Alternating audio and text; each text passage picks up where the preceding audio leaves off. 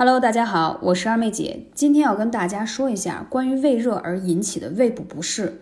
或许你开头听到胃热这个词你很陌生，听我说一下以下症状，你是否中招了呢？胃热在中医里属于实症，轻的胃热没有什么症状，重的胃热呢就会有一些症状了，会伴随有口干、口苦、口臭，而且呢你会觉得特别想喝冷的饮料。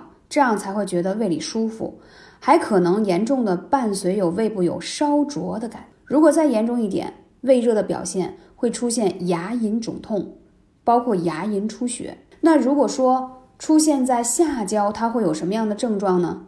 如果出现在下焦的症状，那就是大便干结。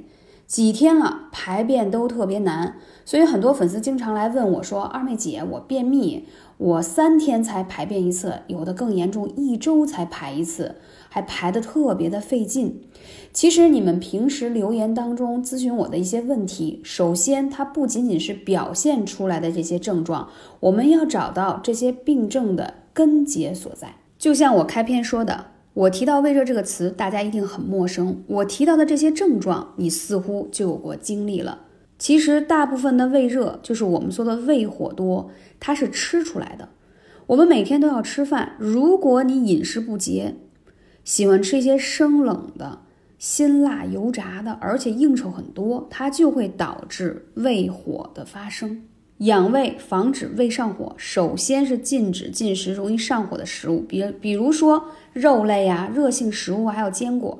另外，今天要给大家来分享一些穴位，特别简单，一个叫内庭穴，它在我们脚趾上这个穴位找不到，来问我啊，微信是幺八三五零四二二九。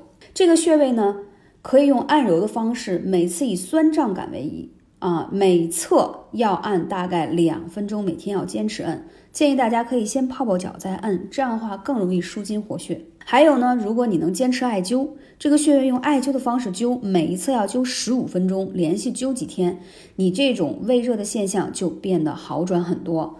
听到这里，你可能会问二妹姐啊，我的胃不好，为什么不灸中脘穴了？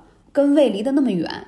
其实你在今年的二妹姐的课程分享当中，你会发现。二妹姐会分享很多叫远端穴位调理法，很多病痛可能是在上腹部，但是它通过你的肢体末端的穴位刺激跟调整，效果一样非常的好。说到这个穴位之后呢，如果你实在没有时间，有没有什么小茶方妙方给到大家呢？肯定是有的，玫瑰花六克，绿茶三克。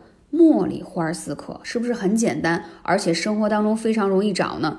但在这里一定要说一个细节：玫瑰花一定要选择用平阴的玫瑰才可以。为什么这里胃热要选择用玫瑰花？胃热有的时候会跟肝热有关系，疏肝理气，用平阴的玫瑰是大好不过的。而绿茶本身也有清热的效果，所以像茉莉花是归脾胃二经，再加上。该花本身性温，所以具有理气和中、调理脾胃的功效。脾胃虚弱的朋友，平时可以饮用或食用一些茉莉花的制品，让你来调理身体的健康。如果你胃火大，还可以在用此茶的时候改善口臭的问题。如果想彻底消除胃火，第一要多加一些绿茶的成分，第二一个就是一定要配合我说的内庭穴食疗。加穴位相得益彰，效果非常好，赶紧行动起来吧！感谢你的聆听，下期节目再见。